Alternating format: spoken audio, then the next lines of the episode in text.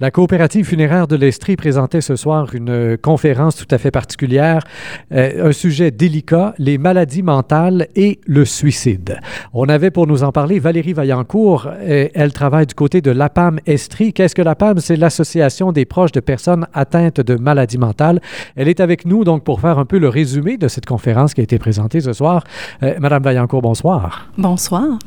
Premièrement, je pense que le, premier constat à faire euh, dans le sujet qui nous intéresse ce soir, les maladies mentales, c'est une chose, et la combinaison des maladies mentales et de certaines maladies mentales, c'est ce qu'on va voir tantôt, euh, peuvent amener jusqu'au suicide.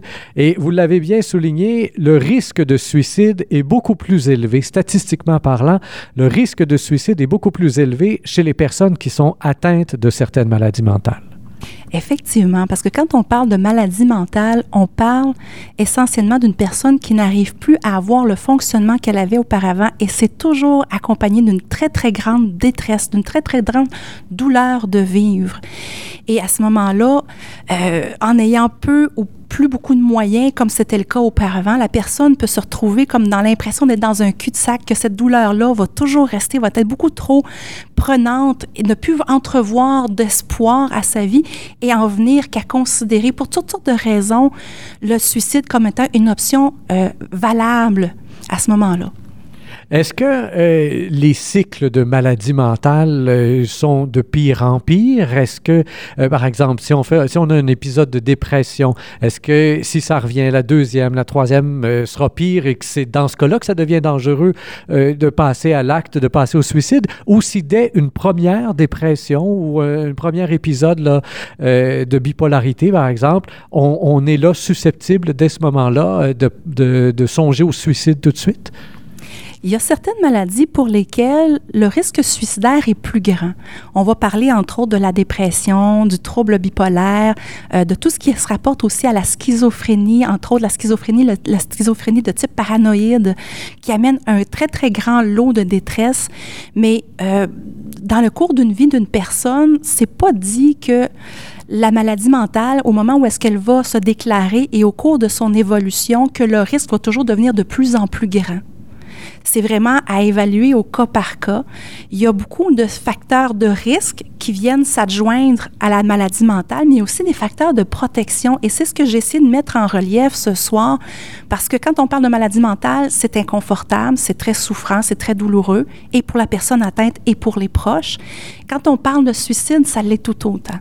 Quand on combine les deux, ben là, on est dans des zones de malaise. Donc, je voulais pas que la présentation de ce soir porte les gens à perdre espoir, il y a toujours espoir. Tant qu'il y a de la vie, et de l'espoir. Puis même si la personne en vient à considérer le suicide ou avoir fait un passage à l'acte suicidaire, bien, on peut quand même trouver des choses pour s'en sortir et avoir une vie productive et heureuse donc euh, différents aspects de la vie qu'on peut euh, mettre en place, soit en tant que personne proche, aidante, euh, accompagnant quelqu'un qui a une maladie mentale, ou même la, personne elle-même, finalement, consciente que elle, elle, vit cette, cette maladie-là, évidemment, elle peut agir sur sa propre vie. il y a plusieurs facteurs qui font en sorte qu'une personne va développer une maladie mentale, parce que c'est un peu comme la grippe. C'est pas quelque chose, on n'est pas nécessairement avec une maladie mentale. Il y en a, ceux qu'on appelait les malades mentaux dans le temps, débiles, les ci, les Et c'est encore aujourd'hui, finalement, euh, évidemment, dans l'air du temps, cette impression que maladie mentale, c'est un débile. Mais au-delà de ça, euh, c'est pas parce qu'on fait une dépression qu'on est un débile mental au sens où on l'entendait dans les années 60 et 70 au Québec. Non, effectivement, il y a encore beaucoup de mythes entourant la maladie mentale. Puis, euh, une des choses qu'il faut savoir, c'est que la déficience intellectuelle, ce qu'on appelait autrefois la débilité mentale, ça n'a rien à voir avec la maladie mentale à proprement parler.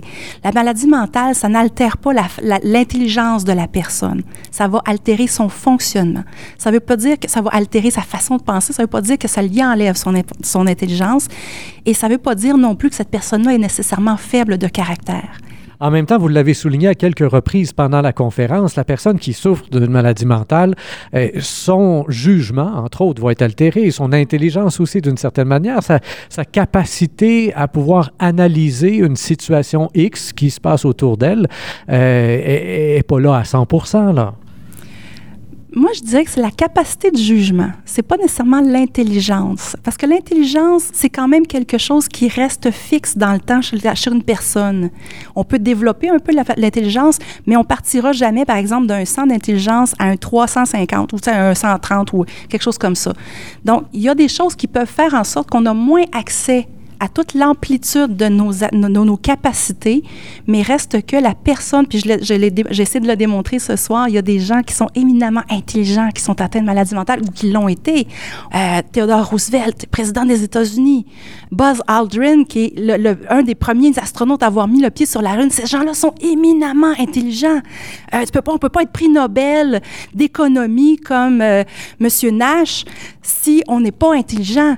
Donc, ça enlève rien à l'intelligence c'est juste que les gens peuvent momentanément perdre, à cause d'une perte d'équilibre au niveau de l'équilibre mental, euh, perdre de certaines capacités, mais ce potentiel-là est toujours là.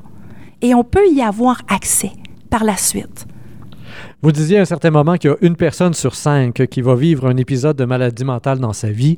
Euh, ce sont des maladies qui, qui nous affectent une fois et qui demeurent. Est-ce que c'est un peu comme, si je fais un parallèle peut-être douteux, mais avec certaines maladies, par exemple, transmissibles sexuellement, il y a des maladies comme des morpions qu'on a une fois, puis c'est réglé. Une fois que c'est réglé, il n'y en a plus. L'herpès, ça revient toujours.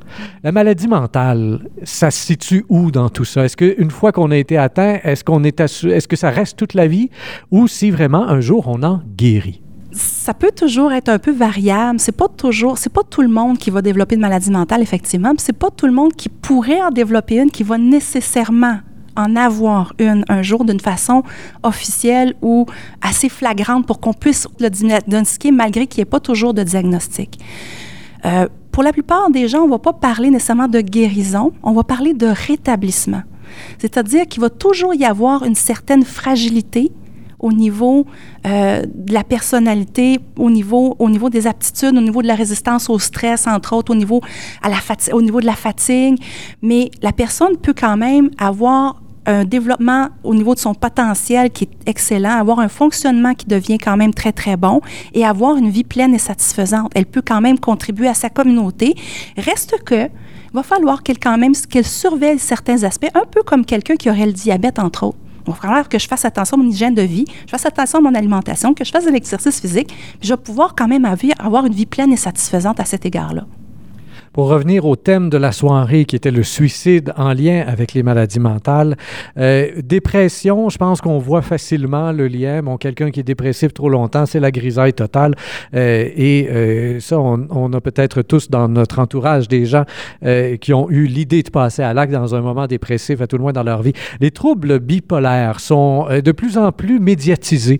Et une des choses qui était surprenante, c'est que, euh, bon, on sait que dans le bipolaire, il y a, la période où la personne est hyper dynamique et au début de cette période-là, il peut y avoir là un moment où la personne est plus susceptible de passer, euh, de, de, se suicider finalement, contrairement à ce qu'on pourrait penser là, après ma barre.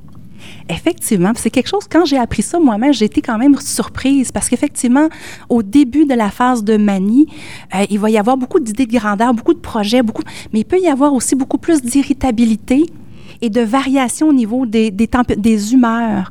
Et, en même temps, il y a une impulsivité qui va beaucoup plus se manifester chez certaines personnes atteintes de bipolarité, souvent il va y avoir, quand je m'enflamme, je m'enflamme très fort ou je vais réagir très fort, puis je peux réagir ou surréagir un peu comme sur un coup de tête. Et à ce moment-là, c'est là qu'il peut y avoir un plus grand risque de passage à l'acte suicidaire pour la personne bipolaire. Vous avez évoqué aussi les saisons, euh, donc le passage de certaines saisons euh, de, du printemps à l'été et de l'automne à l'hiver, deux moments dans l'année où là, on voit, statistiquement parlant, qu'il y a plus de cas de suicide chez des personnes atteintes de maladies mentales euh, dans ces deux passages-là dans l'année. Qu'est-ce qu'il y a dans ces saisons-là, dans ces passages-là dans l'année qui font en sorte que les gens tout à coup passent à l'acte? Oh mon Dieu, à ma connaissance, à moi, ça reste encore un grand mystère. Il y a peut-être des gens encore plus connaissants que moi, sûrement beaucoup, euh, qui, pourraient mieux l'expliquer, mais je pense que ça a rapport à un, lien avec la biochimie du cerveau, puis peut-être une question de luminosité ou de changement. Mais bref, la manière de l'expliquer que moi je connais, c'est de dire, ben, la phase, le cycle bipolaire, parce que c'est une maladie qui est beaucoup reliée au cycle Donc, le cycle d'éveil de sommeil, le cycle d'alimentation, les heures à laquelle je vais manger, les heures à laquelle je vais me dormir, laquelle, la quantité de sommeil, tout ça va avoir un effet sur le maintien, par exemple, d'une période d'humeur normale exempte ou plus moins exempte de symptômes de manie ou encore de dépression.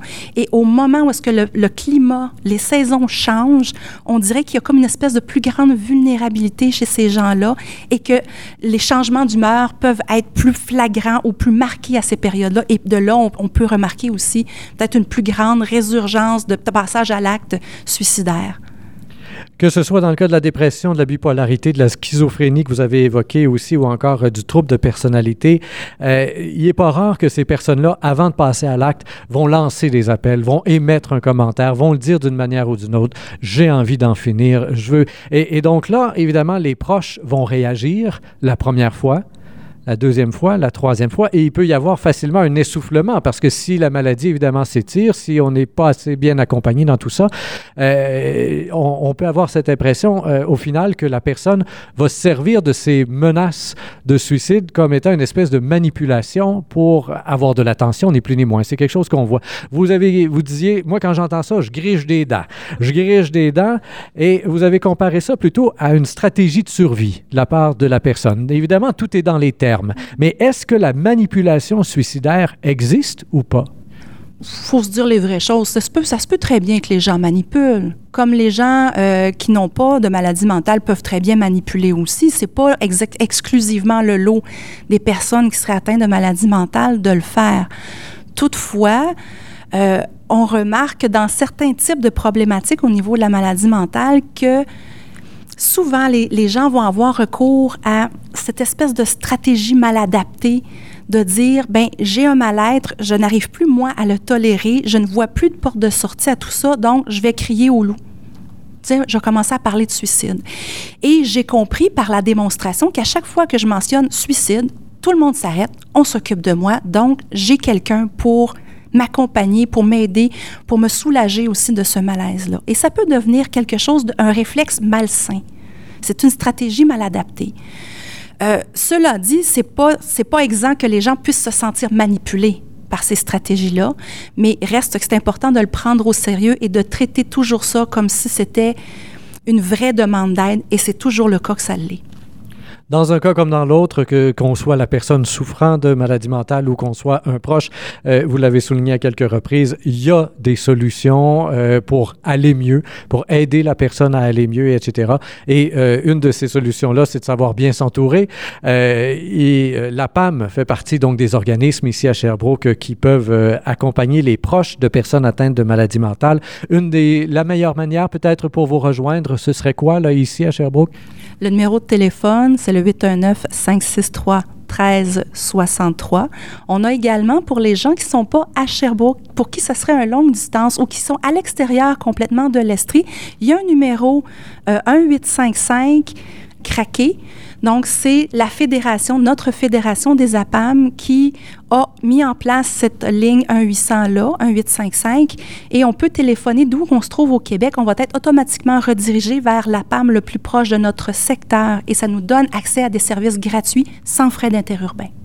Je souligne aussi l'existence du site avantcraquer.com qu'on a vu apparaître sur quelques-unes de vos diapositives et euh, le site APAME, A-P-P-A-M-M-E, org pour rejoindre euh, donc euh, la plateforme là, du site pour la PAM Estrie.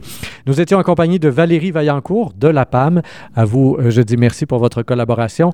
Et vous, chers auditeurs, comme toujours, eh bien, je vous invite à faire circuler cette entrevue sur Facebook, Twitter et autres réseaux sociaux. Au microphone, Rémi Perra.